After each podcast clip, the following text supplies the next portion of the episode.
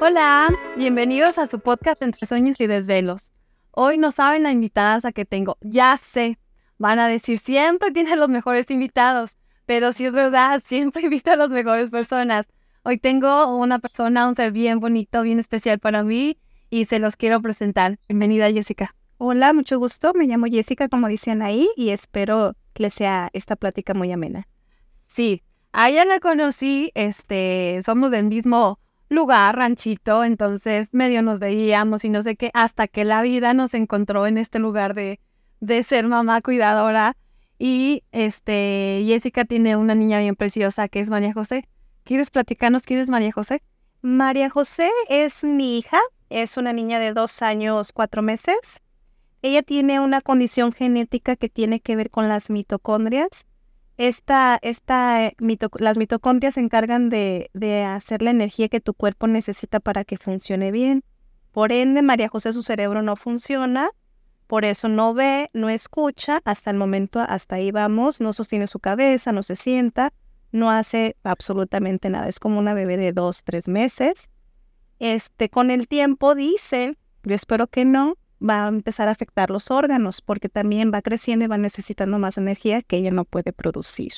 Algo así tiene que ver su enfermedad. Oye, este, quiero que me cuentes más o menos cómo fue un proceso de, que estabas embarazada hasta el nacimiento de, de María José y hasta cuando te dan su diagnóstico. Pues en el embarazo me fue muy bien. Este, la pandemia no había nada más que hacer y quedé embarazada. Entonces, porque batallé mucho, María, María José nació a los 14 años de casada yo. Entonces, pues fue mucho tiempo. Una niña muy deseada, muy deseada. El embarazo todo bien. En el séptimo mes, este, le detectan a ella bradicardia. Pero pues todo bien. El ginecólogo decía, mientras no baje de 90, todo está bien. Llegamos a la semana 38 y se decidió sacarla porque empezó a bajar un poquito más. Nace María José y les dan una calificación cuando nacen y pues tuvo una buena calificación, tuvo de 9.9. Oh, excelente, súper bien. Una muy buena porque ya había nacido, porque estaba súper bien. Su corazón bien, que era lo que había presentado problemitas en el embarazo. Lo único que me dijeron es que en el tamiz auditivo no había pasado el oído derecho. Pero pues que todo bien, por lo mejor porque estaba muy chiquita. María José fue una niña de 2 kilos 200. Estaba chiquita. A los 15 días me dicen que vaya a hacerle el tamiz auditivo y me dicen, no, pues es que no pasa el derecho, pero el izquierdo sí. Ok, así quedó. Al mes me dicen, este, vamos a volvérselo a hacer, no pasa ninguno de los dos oídos el tamiz. Ahí fue donde empezó a como a brincarnos porque no había pasado. Sí, claro. Después, este, me dice, es que hazle un tamiz auditivo. Pues, este, otro a los seis meses. Otro tamiz. Otro tamiz auditivo. No pasa. El de sangre. Eh, no, todos eran... Ya, ya son de con, con audífonos, ¿verdad? ok. Ajá, no pasa. Ya la niña tenía, me regreso, tenía tres meses y pues no levantaba la cabeza, no te seguía con la mirada, no hacía caso a los sonidos. Entonces un, un pediatra me dijo, ¿sabes qué? Pues llévala con un neurólogo, es que esto no es normal. En ese instante el pediatra así como que a mí me cayó mal que me lo dijera. Dije, ay, sí, es que él piensa que todos los niños a los cuatro meses van a saber hacer, o sea, en la negación total. Pero fue pasando el tiempo y pues la niña no levantaba la cabeza, no hacía las cosas que ya debería de hacer un niño de su edad. Fuimos con el neurólogo y pues estudios, estudios y estudios y no le encontraban nada. El, el neurólogo me dijo, tienes que buscar una genetista. Para esto, este, ya habíamos ingresado al CRI de ocho meses María José y tuvimos la cita con la genetista súper rápido y me dijo, ¿sabes qué? Este, todos los síntomas que tiene para mí va a ser algo de metabólico. Vamos a hacerle un perfil, mandar los estudios y sí, efectivamente, a los tres meses más o menos se tardó en llegar el resultado. Este, y me habla y me dice, ya llegaron los resultados y tiene que ver con la mitocondria. Pero no te preocupes, tiene tratamiento. Ok. Así. Yo creo que ella nomás lo leyó así como por encima, por encimita y vio que se trataba algo de la mitocondria. Cuando llegamos al, al, al lugar, este, a su consultorio, porque nos quedamos de verla en su consultorio porque no había citas en el CRIP, este, me dice, pues tengo que platicarles algo. Fíjense que no había visto bien los estudios y pues no son tan buenas noticias. Pero cuando ella nos dijo que ya estaban y que tenía que ver con la mitocondria, pues como papás modernos, ahí vas al internet y te aventas todo, ¿verdad? La empiezas a, empiezas a ver y a ver y a ver y, ah, mira, esto tiene tratamiento. Solamente dos enfermedades de la mitocondria no tienen tratamiento. Entonces ella nos dice, hagan de cuenta que estábamos en un cuarto con muchas puertas y ya sabemos la puerta.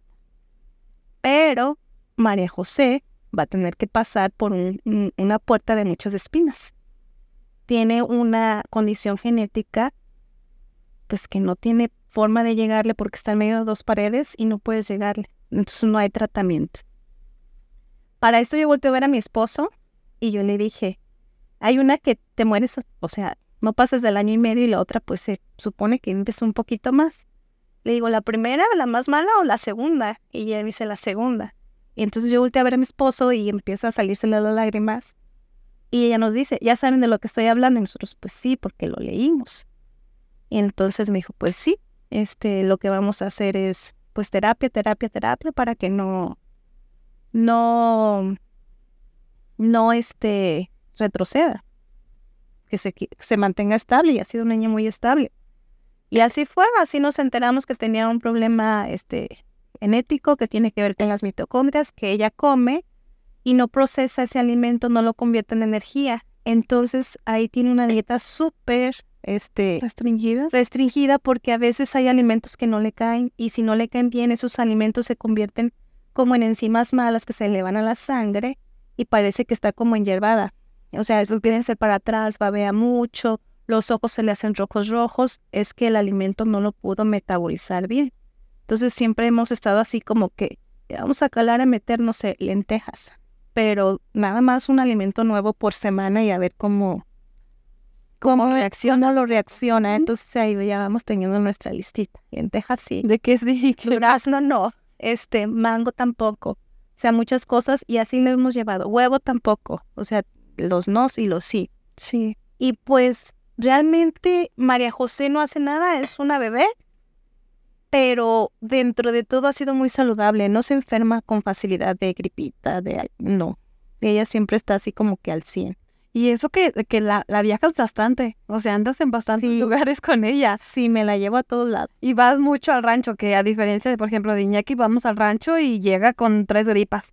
No, ella no. Entonces, María José, o sea, las veces que, las veces que la he visto, o sea, sí se ve muy sanita hasta cierto punto, pues. Sí, ya no es como sí, ya otra vez ya está con gripa, y otra vez está con... No, nunca hemos ido al hospital, o sea, nunca ha estado internada, nunca nada. Y así fue como me enteré de que tenía, que tenía este, ese diagnóstico. Después se le empezaron a hacer pruebas de vista y pues también no ve nada. Este, pero me dijeron que por lo mismo, porque el cerebro recibe las señales, y pues ella no recibe ningún tipo de señal, o sea, ella no se da cuenta ni que tiene una mano, ni que tiene un pie, ni que puede llevarse la mano a la boca, no sostiene nada con sus manos, no tiene mucha fuerza. Pero pues ahí va. Por lo mismo de la, de la que no produce energía. Sí, es que el cerebro es pues no le llega la energía al cerebro, entonces está... No, es el que e, el, cerebro es el que consume más energía. Entonces, al no llegarle, el, el, cerebro se está atrofiando cada vez más. Ok. Entonces los, los nervios, por así decirlo, se empiezan como a necronizar y el cerebro empieza a agarrar más agua, a secarse. Ajá, porque no puede tener espacio sin, sin líquido. Ajá. O sea, se empieza como a hacer chiquito y luego se empieza a llenar de agua. Me han dicho que todavía no necesito mm, retirarle el agua ni nada, todavía está bien, pero sí. Sí, pues es que sí está en constante este, revisión y todo, ¿no? Sí. ¿A dónde la llevas? A... La llevo con particular la llevo, el neurólogo y el pediatra de cabecera son particulares. Sí, definitivamente. Y luego de ahí, este tiene una nutrióloga también particular, ¿ok? Porque pues lleva una dieta así como muy, muy, es muy poco lo que ella come y se me estaba bajando mucho de peso. Entonces ya estaba propensa, propensa a anemia y por eso recurrí a un nutriólogo y entonces ya yo llegué y le dije, pues esto es lo que puede comer, ¿cómo me puedes ayudar? Y gracias a Dios sí me ha ayudado mucho esta, esta muy chica. También la llevo al IMSS, al centro médico. Ahí la ven de todo. Sí. La llevo al CRI. Ahí pasamos por todo. También. Y me la acaban de aceptar en el Helen Keller. Entonces también va a ir. Es una escuelita para sordos ciegos. Ah, ahí en San Agustín. Ajá. Ajá. ¿Y cómo te sentiste? Pues apenas voy a ir a la, a la valoración Este, pero he escuchado muy buenos comentarios de, de esa escuelita, entonces, pues a ver qué, a ver cómo le va. Oye, cuéntame tú, ¿cómo te sentiste tú cuando recibes, cuando la, la, la genetista te dice, tiene esto, pero tú ya sabías? Yo ya sabía en cuanto me dijo que no, no tenía tratamiento, o sea, yo ya sabía así todo. No todo, pues, porque es imposible en internet, no dice la verdad a veces.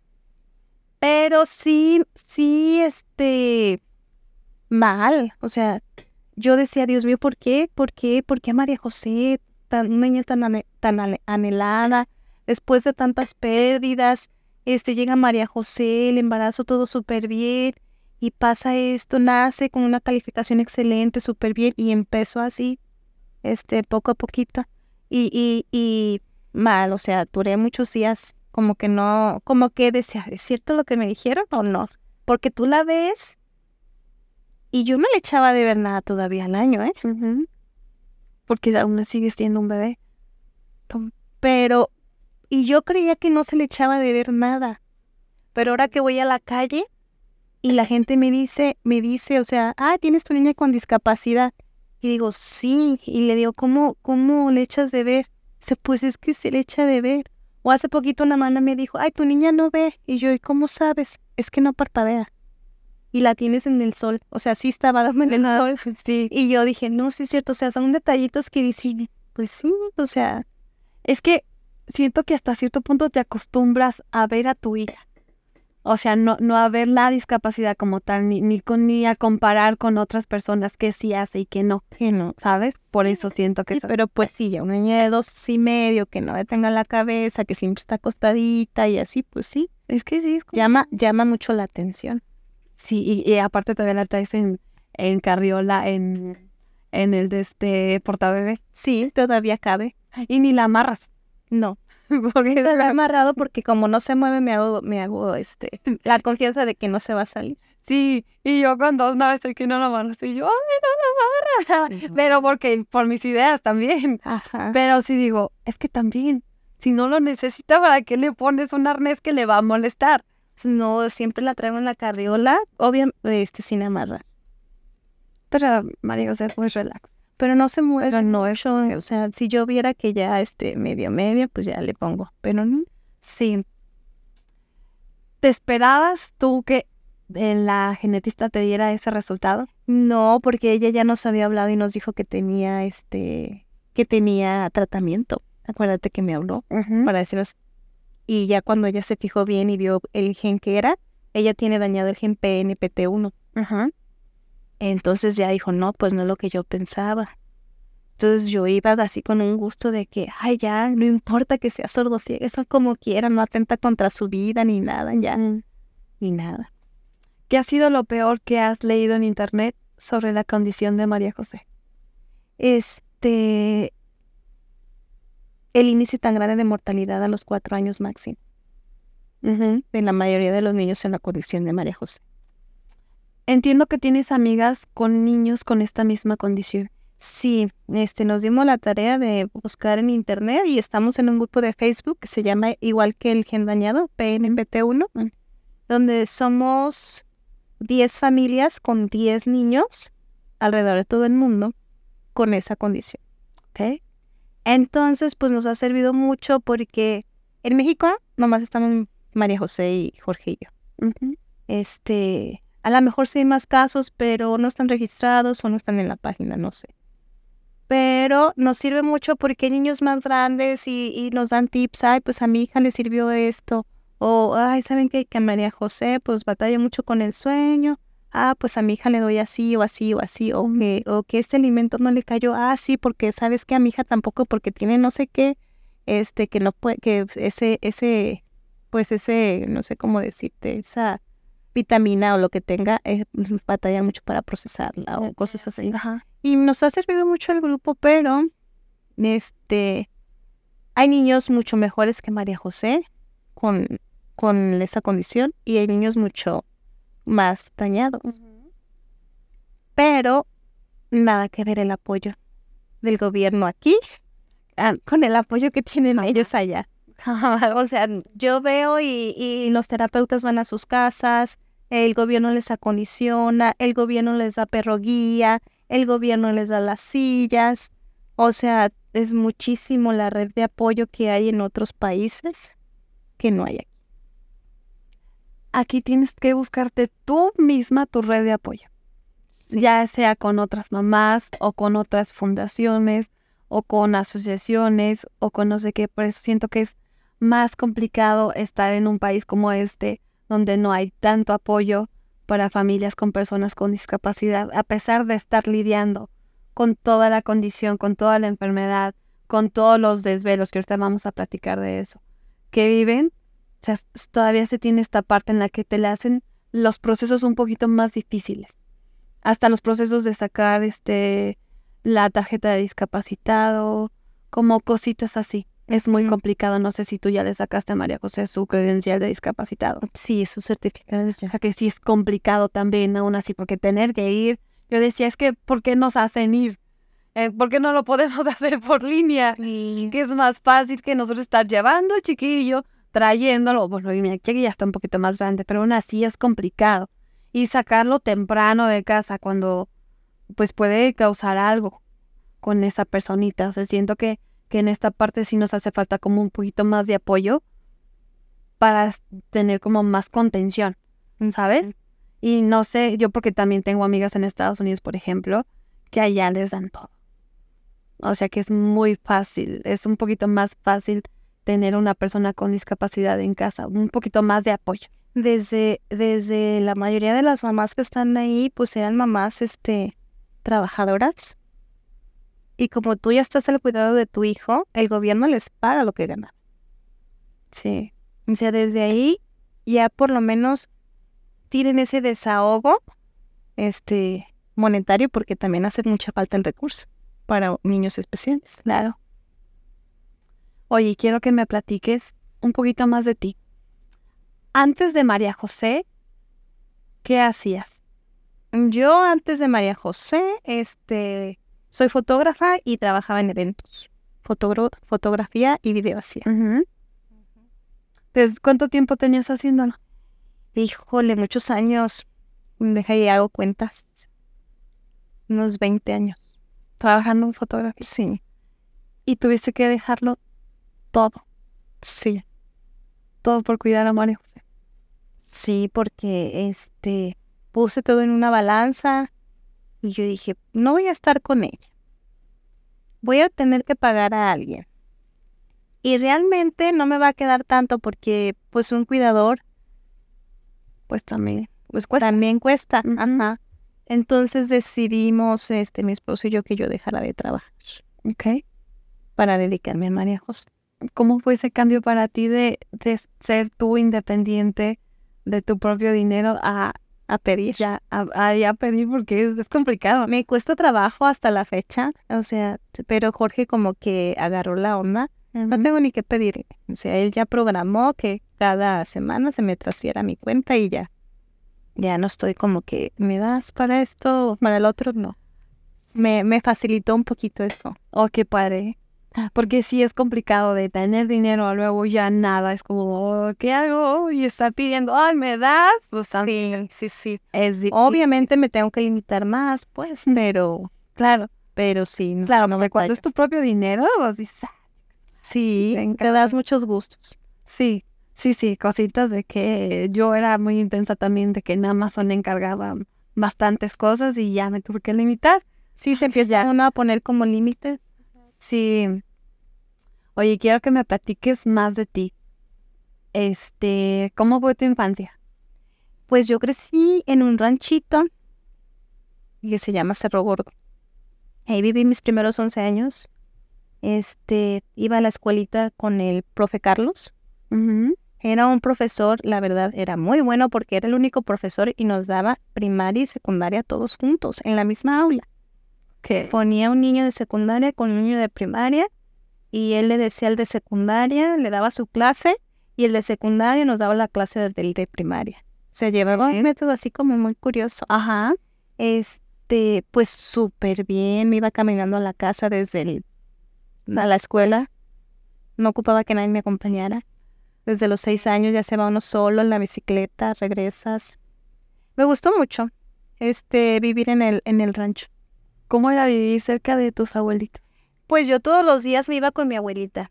Este, después de comer, me tocaba irme con mi abuelita a ayudarle a lavar los trastes. Y la tenía que llevar a las 3 de la tarde al templo a rezar, no sé qué cosa rezar. Pero yo no me metía al templo, yo la esperaba fuera jugando. Regresaba, la dejaba en su casa y me daba una moneda de 10 pesos todos los días. Desde entonces eras independiente, independiente monetariamente. O un peso, creo que era un peso, una dorada así grandota. Y con eso me ajustaba mi refresco en bolsita. Uy, sí, qué delicia. Mis papas con chile y mi pan. No, Yo iba bien. a todos los días con, mi, con mi peso que me daba mi abuelita. Ajá. Sí, ¿Tienes hermanas? sí, cuatro. ¿Cómo era vivir con tantas mujeres? Pues fíjate que en sí nunca estuvimos las cinco en la misma casa, porque cuando nace la quinta, la primera ya se había casado. ¿Ok? O sea, siempre hay como muchos años ¿Se, se llevan mucho entre todas? Las primeras tres, mi hermana, este, nos llevamos año y medio, y luego la que sigue año y medio, y yo año y medio. De mí a mi otra hermana, ocho años. Y de mi otra hermana a la otra, otros ocho años. Tú eres la del medio, Sí, ¿ok? nos peleábamos todo el día. Sí. Sí. Y te peleabas con las grandes y con las chicas, quiero pensar. Sí. No, con la más chiquita no, porque ya eran Porque 16 ya años de chiquita. Pero las dos más grandes y la más chica sí, yo las peleaba mucho. A mi hermana la más chica la peleaba mucho porque yo creo que yo tenía muchos celos de que, de que haya llegado porque yo era la chiquita y llegó a los ocho años y me quitó mi lugar y yo sí la peleaba mucho. Ya de grande le pedí perdón, pero sí, sí, sí la peleaba mucho. Lo mismo le pasó a mi hermana. Una vez en, en una de nuestras peleas me dijo, "Pues, cuando llegaste me arruinaste la vida. Y yo, ah, ahora resulta que es mi culpa, que es mi culpa haber nacido. Sí, sí, sí, pero ya ahorita de grande llevamos muy bien. Sí, siento que entre más grandes ya te vas acoplando como a la vida de la otra persona, porque de niño- Pero nos empezamos a, es bien curioso, te empiezas a llevar mejor con tus hermanas con la que vas saliendo de la casa, ¿sí? O una vez que está afuera. Sí, claro, porque adentro de la casa te peleas por todo, Sí, claro. pero ya afuera, ¿no? O sea, como que empieza la convivencia, sí, te- Creo que una vez que ya estamos, y ya, ya, oh, ma, hoy ya mis papás viven, ya no tienen nadie en casa, todos están casadas. Entonces ya están solitos ahora sí. Sí, papás entonces ya nos llevamos mejor todos.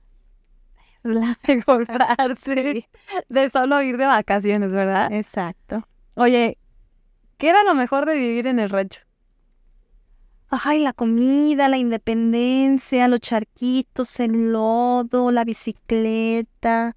No te preocupabas, este, si te ibas en bicicleta. Me acuerdo que ir al establo con mi papá a las pacas de, de rastrojo las acomodaban así como en cuadritos. No sé si tú te tocó. Sí. Y agarraba un costal y te adentraba. Era lo mejor. No, me gustaba mucho.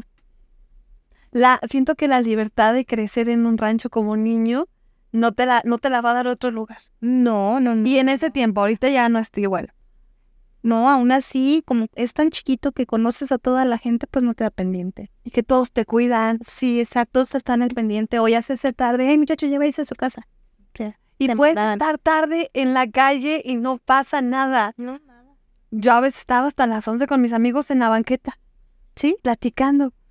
Ah, bueno, a ver, una de las partes que a mí también me gustaba salir de, del rancho. Y que convivías mucho, tenías mucho tiempo para jugar. Que la escuela, pues era solo ir a la escuela y después ir a los establos con los papás. En el catecismo. Al catecismo, Ajá. de ley. Sí, De ley, todos los sábados al catecismo, a madrugar a las nueve. sí, güey. No sé a qué horas ibas tú. Te levantaba a mí, ah, para mí era de demasiado temprano. Sí, y pues en ese entonces, pues, bueno, yo no sé qué te tocó a ti, pero cuando yo estaba chica, pues no había televisión por cable, no había teléfono, no había computadora. Bueno, nosotros no teníamos, no había internet. Entonces era levántate y rápido el domingo a ver Chabelo. Y luego los sábados siempre en domingo. O sea, como que esperabas que se llegara el fin de semana para ver tus programas. para ver algo sí, en la televisión. sí, en la televisión abierta. Sí, porque no había. No había tanto. Y luego era el rancho. Tampoco era como que esperábamos que llegara. No. Siento yo que descubrimos a Selena 10 años después de que se murió. Porque llegó. Sí, No sé, a lo mejor no. A lo mejor sí, pero siento yo que como estás en un rancho, estás en tu burbujita de rancho. y solo te conoces aquí, solo la musiquita que te traen de acá, pero nada más. Así. Pero me, yo- te sientes seguro, te sientes cómodo, creces con la libertad de ser tú. Sí, creces este, una infancia muy, muy agradable. Sí, ahora quiero que me cuentes de, de tu esposo. Jorge, a Jorge yo ya lo conocía, este, porque yo era amiga de su hermana, la más chica, y este, y de su hermano, los más chicos, y ellos tenían una casa, este, en el rancho de mi, mi abuelita, donde tú eres, en los Dolores. De los Dolores. Ajá, pues tenían su casa, entonces como yo iba los domingos con mi abuelita, y ellos iban los domingos también a su casa del rancho, entonces ya lo conocía de vista, pero cuando yo estaba chiquita, pues Jorge era muy grande como para mí, ¿verdad? ¿Jorge vivía en los Dolores? No, vivían, ac- viven aquí en Guadalajara y siempre se han ido como de fin de semana Ujú. al rancho. Sí. Entonces ya lo conocía. Después, con los años, me lo encontré en una boda. Fue cuando yo le dije, ay, hola, ¿cómo estás? La, la, la, la. Me, me sacó a bailar. Este, y, y ya estábamos en una edad que ya nos veíamos bien juntos. Sí, pues sí, es que no es lo mismo una niña de 10 años con uno de 19. Ah, O se sea, llevan. nos llevamos casi nueve años. Ok. Entonces ya cuando va cre- vas creciendo, pues ya no, no pasa nada. Y de ahí empezamos a salir porque yo ya vivía aquí, Ok. estaba estudiando aquí. Este, nos hicimos novios, yo tenía 19 años y nos casamos a los 24. Cuando míos. tú tenías 24, 24. yo tenía 24. O sea, que duraron cinco años de novios, cuatro o cinco. años. Cuatro más o menos, cuatro y cachito. ¿Y cuántos años tienes de casada? Voy a ajustar 15. Oye, cuéntame. Aparte de María José, ¿quién es Javier? Javier fue mi tercer embarazo. Este, Javier fue un niño que nació a los seis meses. A mí se me complicó el embarazo con polidramios, que es agua en el, en el, en el estómago, no sé cómo se diga. Entonces se me reventó la fuente de tanto líquido y nace Javiercito a los seis meses. Este, él estuvo 46 días en UCIPIL, en el hospital, y de ahí ya no salió. Nunca supieron bien qué era lo que tenía. Ahora se cree que tenía lo mismo que María José, pero maltratado. Ok. Este, siempre estuvieron haciendo estudios, estudios genéticos, pero nunca se fueron por el lado de metabólico, siempre fue como como otro tipo de estudios. Sí, a buscarle al gen nada más. Sí, sí, sí. Entonces, este Javiercito se le contaminaba la sangre muy rápido y tenía que estarlo dializando cada cuatro horas. Ok. Al final, pues le dio un choque séptico, que es que los órganos dejan de funcionar y fallece. A los 46 A los días. 46 Sí. días. ¿Y tú entrabas a verlo? Sí, todos los días en la mañana y en la tarde. ¿Alguna vez te lo dieron para cargar? Sí, todas las tardes. Sí. Sí, te hacías cangurito con él. ¿Y qué era lo que más te gustaba? De hacer sentirlo. Pero era una cosita, yo le decía la coladera, porque siempre que llegaba tenía un piquete diferente. Y de tanto que lo picaron, este, al final decidieron hacerle un catete aquí en la vena Sí. Para de ahí estarle sacando la, la sangre. Sí. Pero sí, siempre estaba súper conectado, no lo podías agarrar así como que a gusto. Y sí, pues sí, estaba una cosita chiquitita, era un kilo doscientos.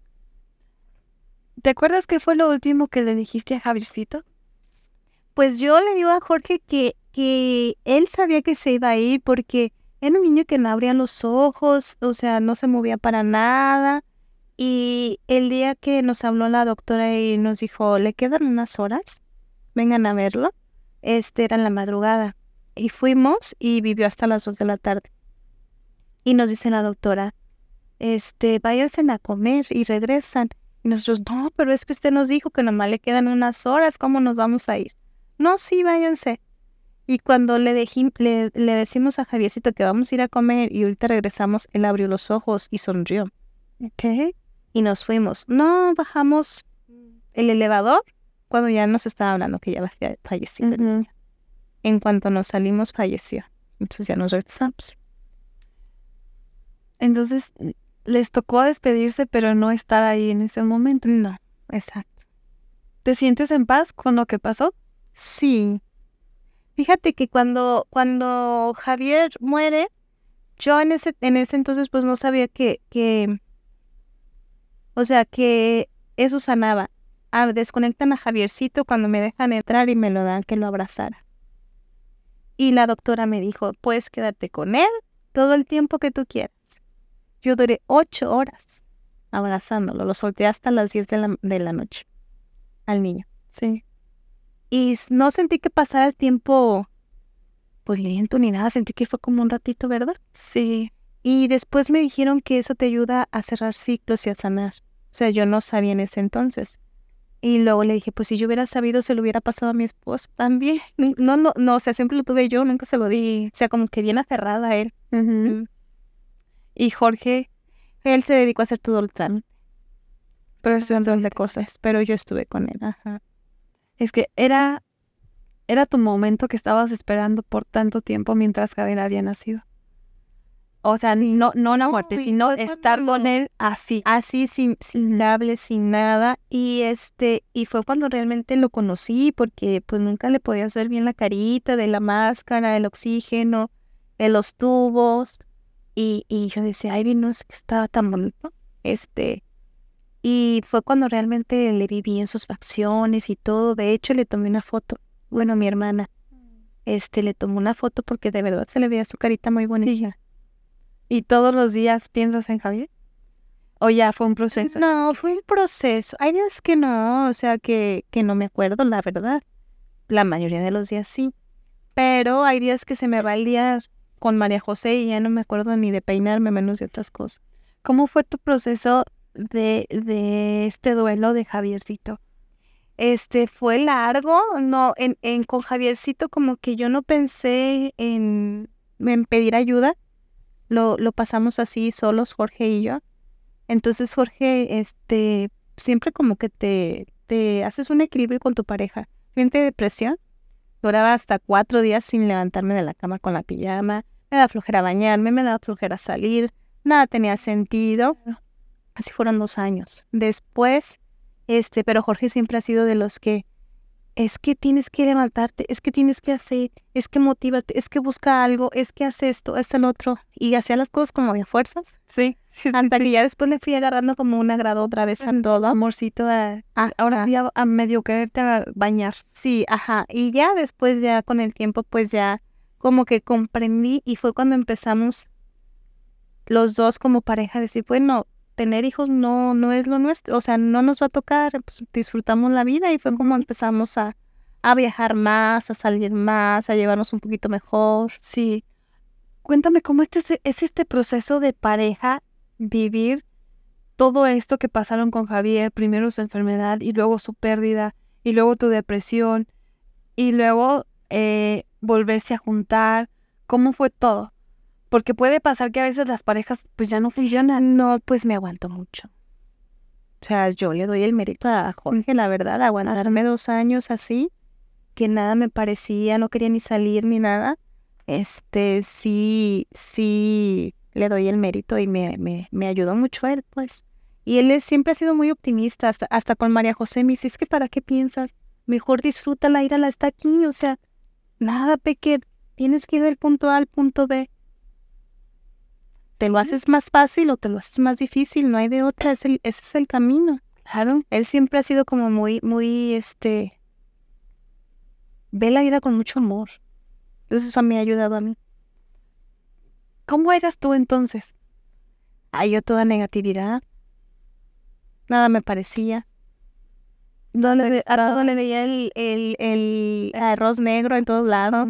Sí, a todo le ponía peros. ¿Toda tu vida o hasta ahorita?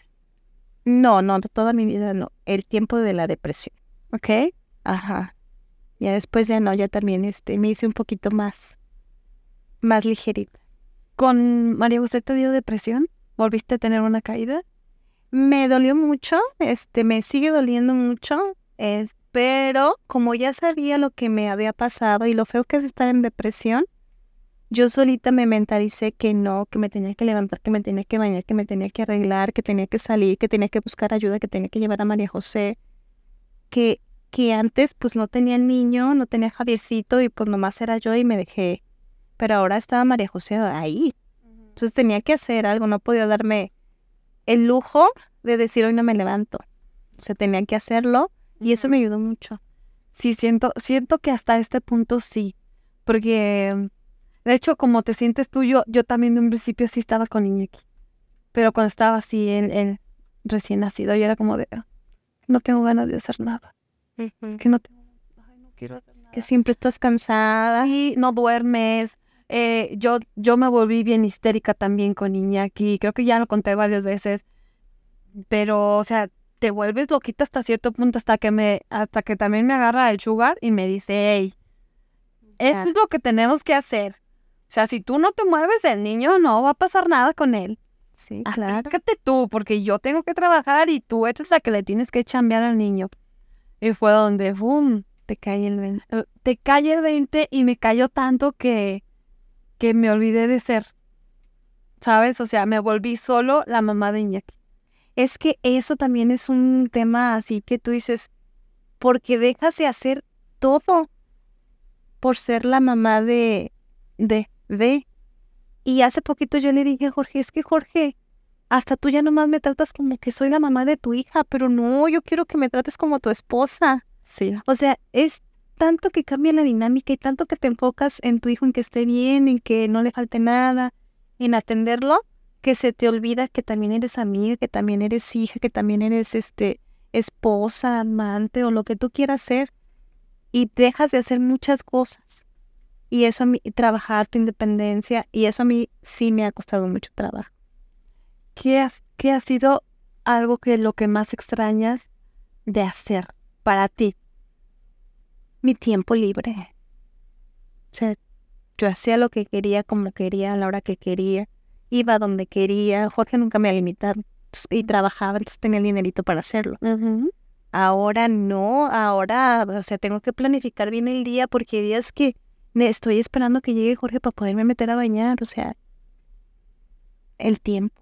Sí, eso es lo que más Mi extraño. tiempo es lo que más extraño. Sí. ¿Has, ¿Has pensado en hacer algo para ti? Decirme, no importa lo que me cueste, tengo que hacerlo por mí, por mi salud mental y porque no puedo ya dejarme de, de, de hacer, de no hacer esto. Te estás buscando un hobby, algo, algo, algo que hacer. he mentalizado a que ahorita María José me necesita y todo gira como alrededor de ella. Ya si me queda un huequito, sí lo, sí lo aprovecho. Este, me gusta cocinar. O sea, sí de repente le digo a Jorge, ay, te quedas con la niña y yo me pongo a cocinar. Y así. Me gusta ir al cafecito con las amigas y también.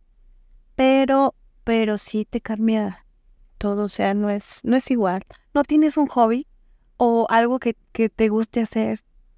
Por ejemplo, yo, hasta, no importa que sean las 10 de la noche, yo me voy al gimnasio. Una vez que acosté a los... Yo lo pagué el gimnasio y no fui un año. Y este año ya no lo quiso pagar. y mi esposo también lo pagó. Bueno, yo fui como tres veces en todo el año. Y mi esposo también lo pagó y ni usó la tarjeta. ¿Ok? Entonces le dije, es un gasto que la verdad no lo estamos este, cumpliendo. Dije, no, antes sí, antes de María José iba al gimnasio, antes de la pandemia, antes de eso. Pero ya no. Entonces, ¿qué haces para relajarte? Para salir de, de ahí, de decir, estoy súper estresada, porque nos pasa, y nos pasa mucho. Esto de que yo ya no puedo más, Le hablo a una amiga, ¿ok? voy al cafecito y le dejo a la niña Jorge media hora, una hora. Y ya como que Es bien me importante. me doy mi respira. Sí, porque yo hasta, hasta hace poquito me di cuenta que yo también tengo que hacer las cosas por mí. Porque nos dejamos de ser nosotras, de ser Jessica, de ser Anaí, por ser la mamá de... Cambiamos nuestro, nuestro nombre a la mamá de María José, a la mamá de Iñaki. O sea, ya no somos estas, estas personas, ya no somos estas mujeres que solíamos ser.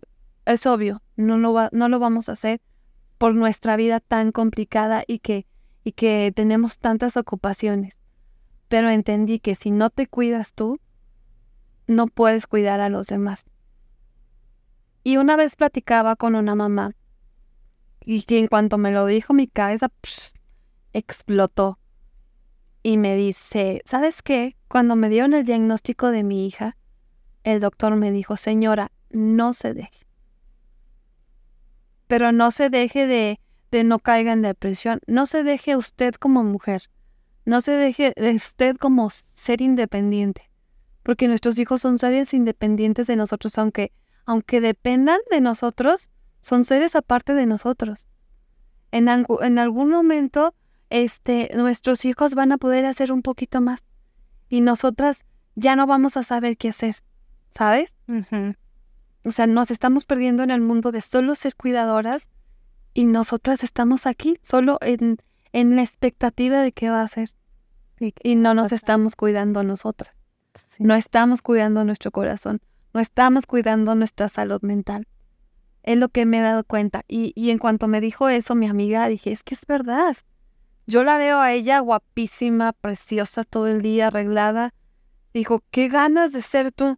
¿A qué horas? Dice, todos los días me levanto media hora antes de que se despierte la niña. Para darse ese tiempo. Para darme ese tiempo. Y yo, wow. Aunque está cansada, sí, porque vamos a eso. Entiendo que María José no duerme. No. La dinámica familiar para dormir es súper complicada en tu casa. Es difícil. ¿Cómo le haces? Me vuelvo loca. Este, no sé por qué nunca desde, desde que nació no hemos logrado un sueño continuo a la misma hora. No sé, si le duele un diente, ya se le volvió el sueño y ya no se durmió. Si no pudo hacer del baño, ya también. O sea, cualquier factor extra que entre o que salga, o no sé, si, si la saqué poquito de la rutina, o sea, llevármela al rancho y, y llegar otra vez, es otra vez empezar. O sea, no, no puedo. Y lo más que le duerme continuo son de cuatro a cinco horas. Entonces sí batallo. Como anoche se durmió temprano a las nueve. Y yo dije, ay, caray. No, no la hubiera dejado, la hubiera dejado hasta las doce. Dormir mejor. Y le dije, bueno, la. Se despertó a las doce de la mañana. Ok. Se me volvió a dormir a las cinco de la mañana. Y se me levantó a las seis y media. Y ya. Pero está María José llorando, renegando. No, despierta contenta, pero si no le haces caso empieza a renegar. Tienes que estarle... Tienes que estar de menos agarrándole una mano, un pie o ponértela encima hacerle algo o quiere comer y pues tienes que levantarte a dar. Sí, claro, sí, para atender sus necesidades. Entonces sí, y, y, y, bien lo ha dicho en otros capítulos, dormir es bien importante. Bueno, al menos a mí no dormir me desquicia. Y otro día puede que se me que no pasó su hora de dormir, se le fue el sueño y puede que no me duerma nada hasta las 4 de la mañana. Entonces, puede que otro día ella me diga, ay, no sé por qué se quedó dormida a las 10, pero ahí es donde yo batallo porque ya no me puedo dormir. O sea, a mí me da sueño ya a las 4 o 5 de la mañana. Porque tu sueño se cambia. Ya se me volteó todo y a veces se duerme a las 9 y yo me voy a acostar y estoy así. No me puedo dormir. No, o sea, no, no puedo dormirme a la hora que ella duerme. No sé por qué. Como que mi ciclo del sueño se me fue moviendo. Es bien complicado esto del sueño. Y creo que no somos las únicas, a muchas mamás nos pasa. Eh, acoplarnos al sueño de nuestro hijo, nos acostumbramos a no dormir, que es súper malo también.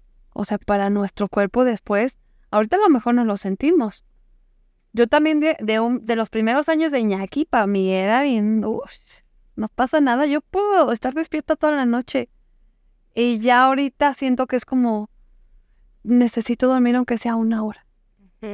Media hora aquí dormida, por ejemplo, los días que estaba en hospital es como, sí o sí necesito dormir. Mi cuerpo ya se cansó de no dormir. Entonces, esta parte también tenemos que como cuidarla. Tú, tú medio te estás acoplando. siento que entre menos duermes, menos sueño. Bueno, a mí me pasa eso. Sí, no, sí. Y más café y más refresco. es que tienes que tomar algo para mantenerte despierta, porque lo tienes que hacer. Me contabas que dormías tú unos días con María José y otros días. Sí, yo duermo con María José de domingo a jueves. El viernes y sábado duerme Jorge. ¿Y ese viernes y sábado? No, pues, no, claro que no, porque la estoy escuchando. ¿Y por qué no te tomas una melatonina o algo? Pues no he tomado nada, pero así yo, ay, y a veces me levanto y le ayudo a Jorge porque no sé por qué la niña reniega más con su papá, batalla más Jorge. Es que pasa más tiempo contigo, María José, que con papá. Entonces, aunque esté acostado y en que no me levante, pues estoy despierta escuchándote. Y ya le estoy gritando, es que quiere esto, ese llanto es esto. ¿Y sabes qué pienso que es nuestra culpa también? Estarles diciendo qué hacer. Sí, claro. Porque si, no, si, los, si los dejamos solos con los niños, tienen que este, jugársela ellos solos. Inventarles lo que sea para entretener al chiquillo. Pero si estamos nosotros ahí, dice y dice, ya luego es como que, ay, pues ya mejor cuídenla. tú". Ya mejor te la paso, ten. Sí, no, eh, me pasa también porque llego yo, ay, el niño está llorando. Estaba llorando y yo, es que no le gusta estar sentado así. Ay, pues porque no me dijiste. Y yo, pues tú descúbrelo. Descubre por tus propios medios qué le pasa a la criatura. Sí, claro. Porque, pues, o sea, como, como familia tenemos que, que apoyarnos. Y más, este, con el esposo, porque ¿quién más va a cuidar a tu bebé? Nadie. Eso Nadie más. Y, y hasta cierto punto yo también soy como muy, ah, no lo voy a dejar con nadie, porque nadie sabe cuidarlo mejor que yo. Yo sí se los quiero dejar, pero no hay a quién. Pero nadie que, no hay a quién dejárselo. Ya sé, es, es complicado y aparte no estamos en nuestro lugar. Te aseguro que en el rancho, a mí en el rancho me pasa que mm, si se lo dejo a mi tía, mi tía me lo cuida. Ah, Se lo dejo a mi primo. Tiene uno más ayuda. Sí, Sí, y aquí estamos como quien dice solas. Trabajando solas con nuestros hijos, este, maternando solas, como se dice. Entonces siento que por esa parte te hace hasta de sentir sola también, como de, es que no tengo aquí a nadie quien me diga, ah, puedes dejármela un ratito, no pasa nada. ¿Verdad? O sea, no sé hasta qué punto te sientas como sola en esta parte. No, sí tengo ayuda de mis vecinas, que son mis amigas. Sí, sí, sí me ayudan mucho con María José. Ay, qué bueno, Sí, qué padre, que pues lo necesitas. sí. Es bien necesario tener cuando se me van de vacaciones les sufro. Les lloro, ah, les lloro, ay, no se vayan, por favor. Así estaba yo con mi vecina, la enfermera. Ana Karen, tú sabes, tú sabes lo mucho que me hiciste sufrir. Es de Mazatlán y se fue. Le lloré como la canción de Maná. Vecinas Me lloré. de Sarrián y de Culiacán y de los Mochis. Ay, no. Entonces se van, ni modo, todo el verano se van. Se van para allá si está, Si está haciendo mucho calor. está haciendo mucho calor. Aquí quédate, está igual de caluroso, pero nosotras lo necesitamos. claro. Sí, oye, este, quiero que me digas qué te ha sorprendido de ti, qué has descubierto de ti que decías, que a lo mejor decías, es que yo no puedo hacer esto, pero ahora que tienes a María José, María José, la verdad, este, me ha enseñado mucho. Me ha sorprendido mucho mi capacidad de cambiar mi forma de, de vivir y hasta de pensar. Este, también María José ha hecho que yo sea una persona como un poquito más empática. También me ha hecho pensar mucho que, este, no sé, antes, sin María José, a lo mejor yo hacía cada pendejada, a lo mejor me estacionaba en una banqueta mal, mordiéndola, a lo mejor, a lo mejor tapaba, este, una rampa y me valía madre. Ahora me, me hace más consciente y siempre estoy así como que, como que cuidando todo eso. Ay, no, y si pasa alguien que viene con silla, no, mejor me pongo así. Ay, sí, esto, o sea, como que te hace un poquito, este, pensar más en la sociedad y en lo que necesita el otro.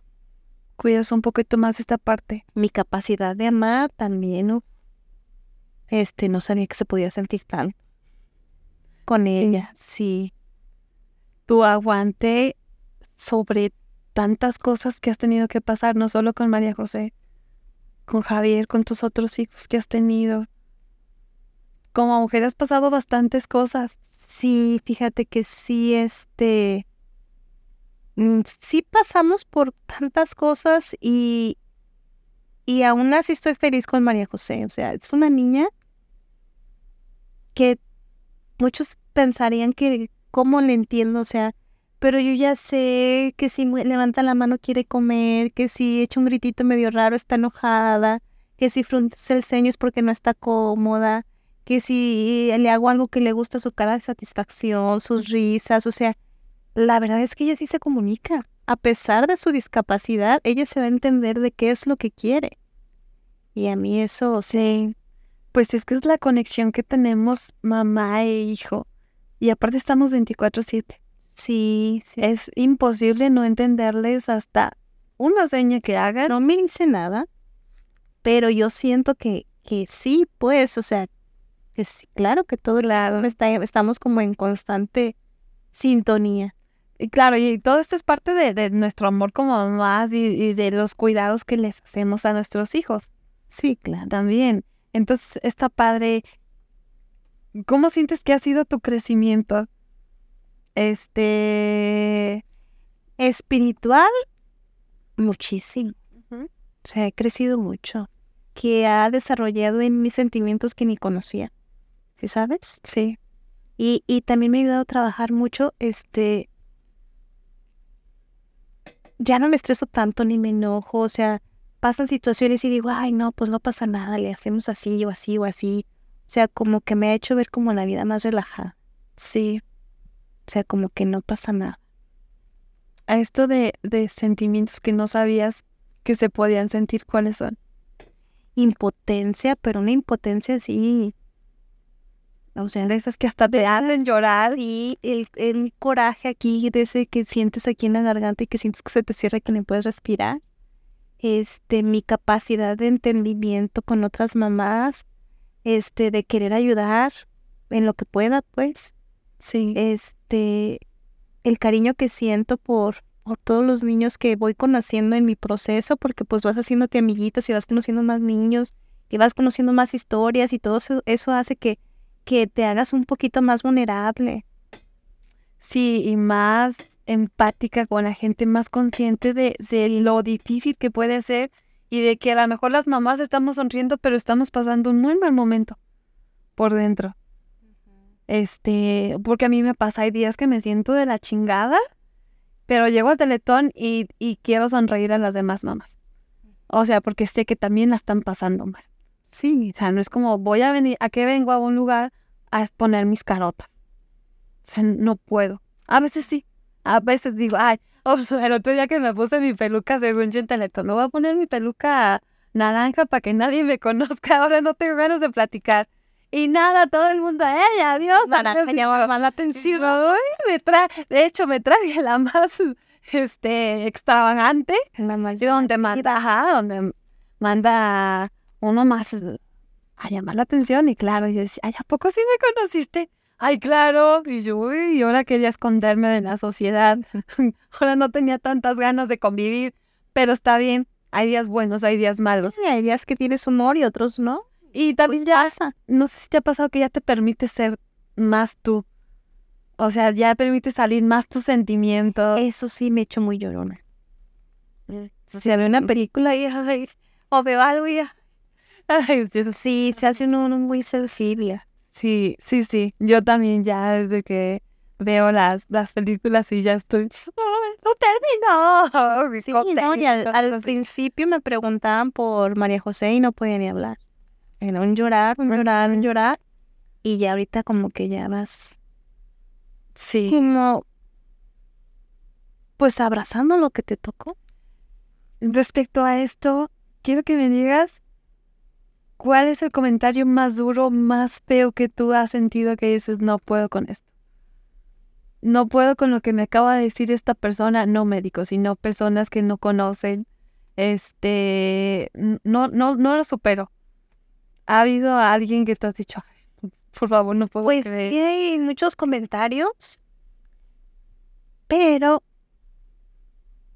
y luego yo me pongo en su lugar y digo, a lo mejor yo también los, los hice. Por ignorancia, por imprudencia o por lo que tú quieras. Claro. O sea, me, me acuerdo ahorita nomás de uno que, que una señora pues casi ni, ni, o sea, de vista. Y me detuvo nomás para decirme, oye, que tuviste una hija discapacitada, sí es cierto, ¿y tú qué te crees tanto? Yo, o sea, Ay, y yo, pues sí, sí, sí, tengo una hija con discapacidad y, y está bien chula. Sí haces, y y no, de verdad, y a mí también me ha pasado, ¿eh? así de que, ay, ¿tú qué estás haciendo aquí? En lo del dinero, por ejemplo. Y yo, pues tengo un hijo con discapacidad. Ay, Fati. Y yo, pues si no lo tuviera, no estuviera aquí, señora. O sea, como preguntitas así de que, ay, mira, tu niño está maldito, pobrecito.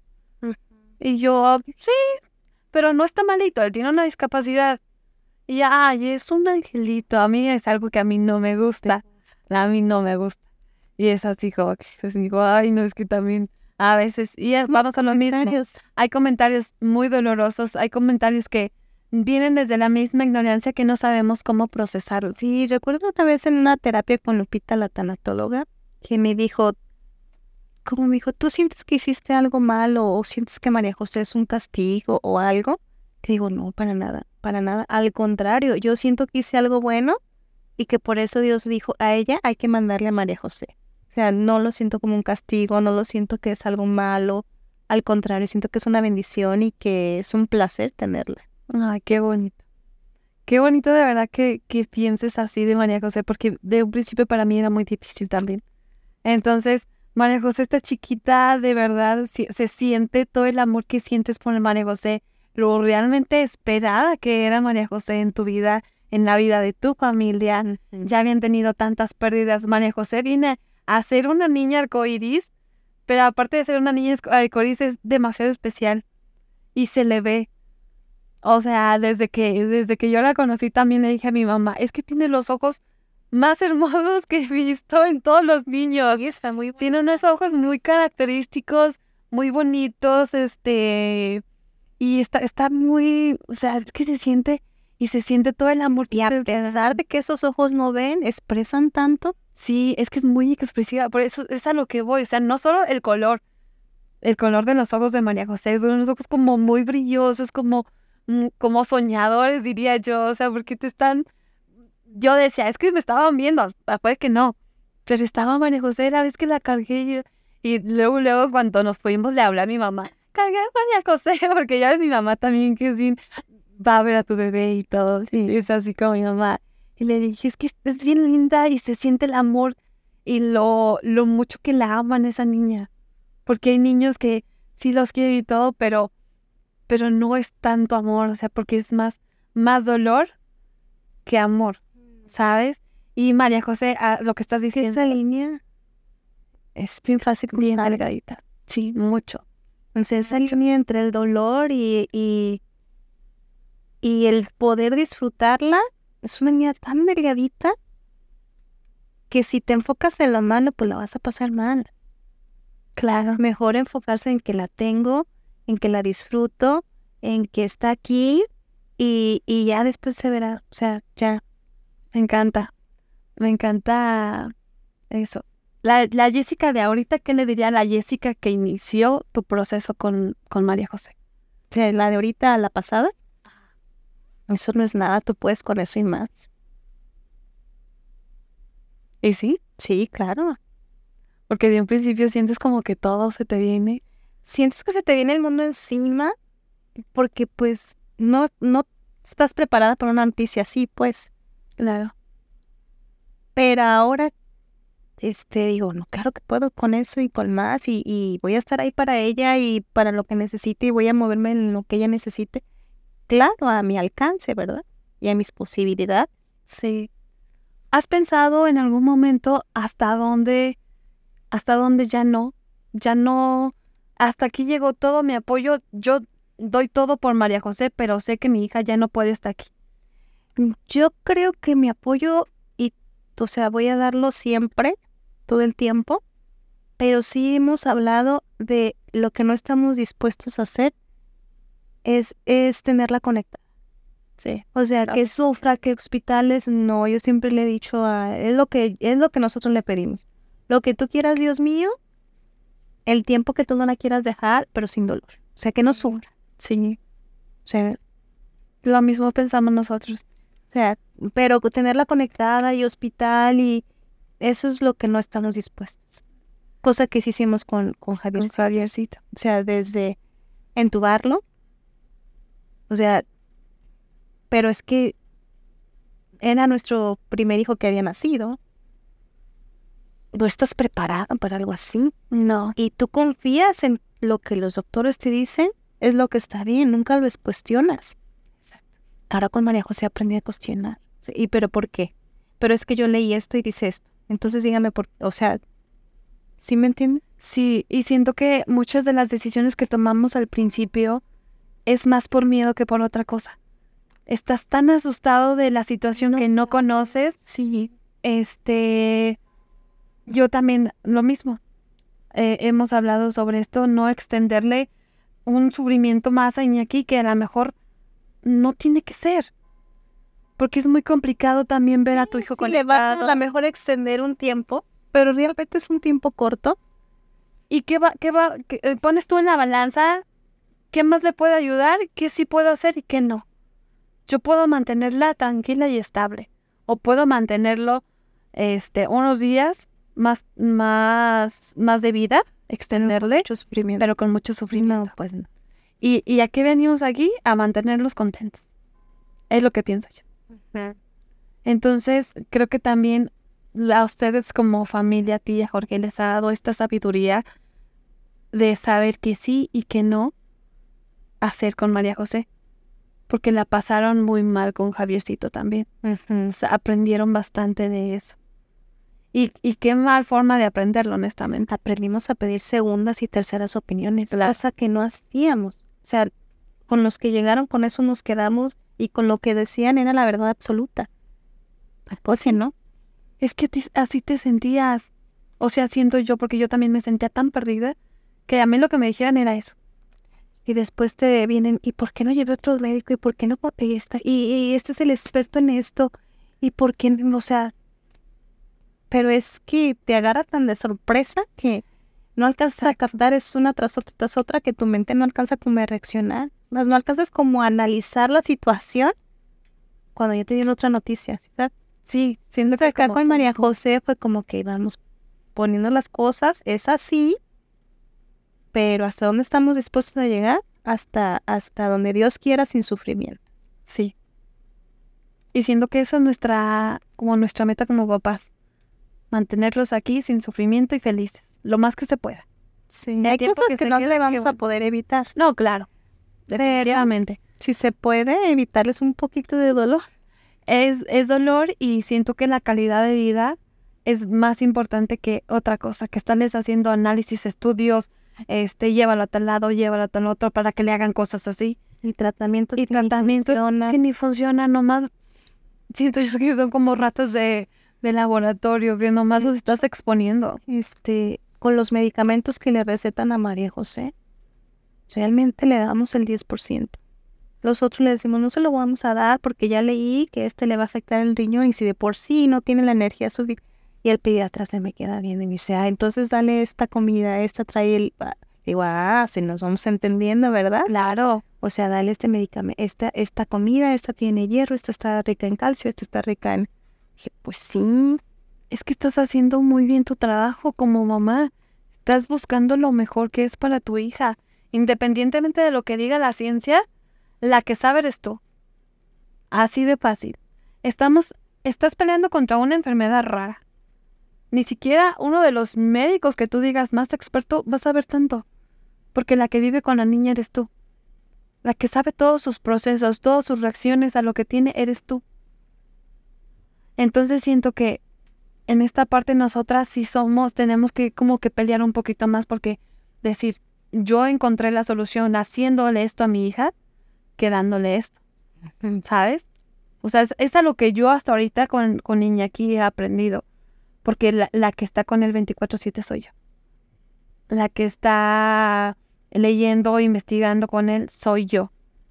A lo mejor los libros y, y lo que tú lees te dice una cosa, pero la reacción de tu hijo es otra porque tú le estás dando una calidad de vida de esta parte, de esta forma.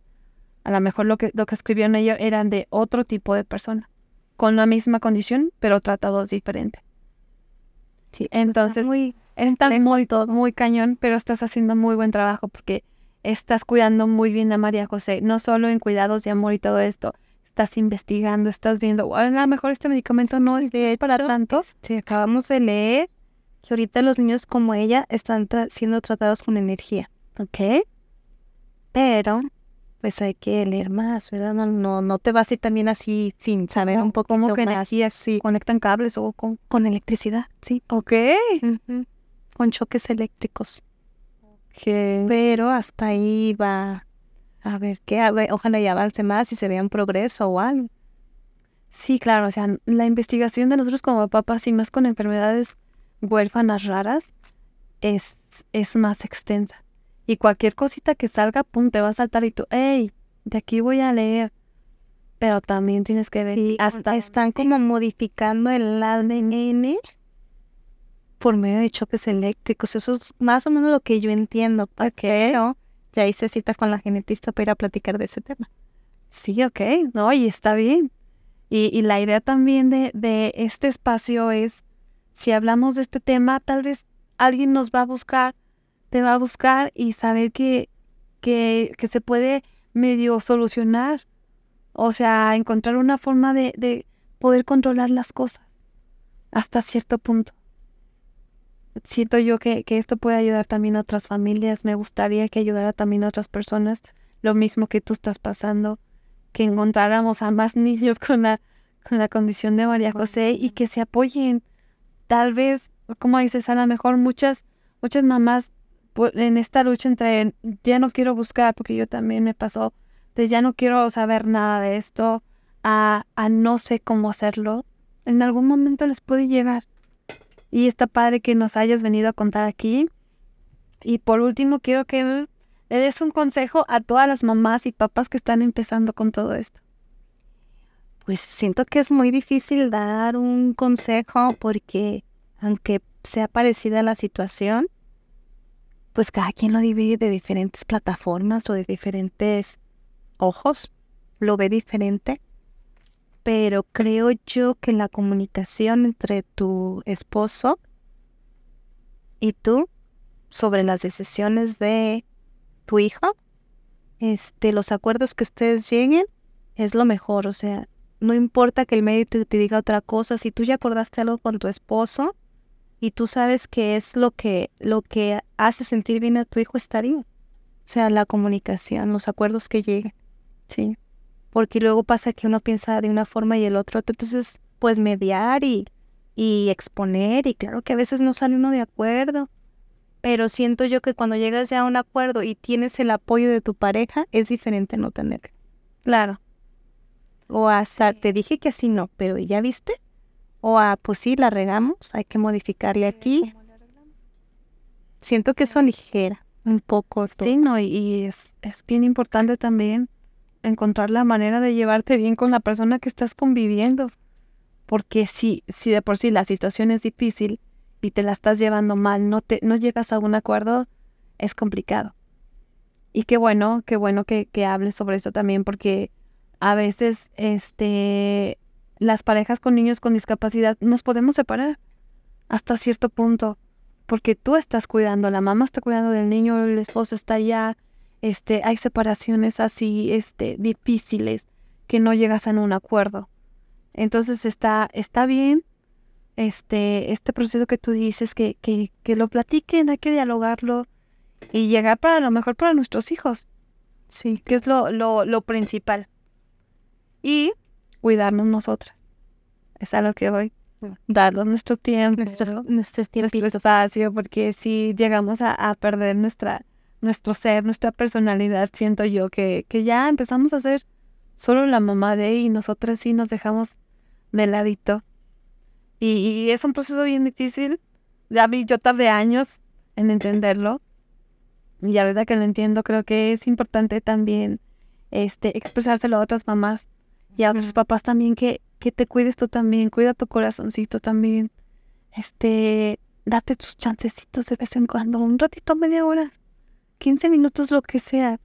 Pero sí busca, buscar nuestros momentos para ti misma, buscar nuestros momentos como pareja, que es bien importante también.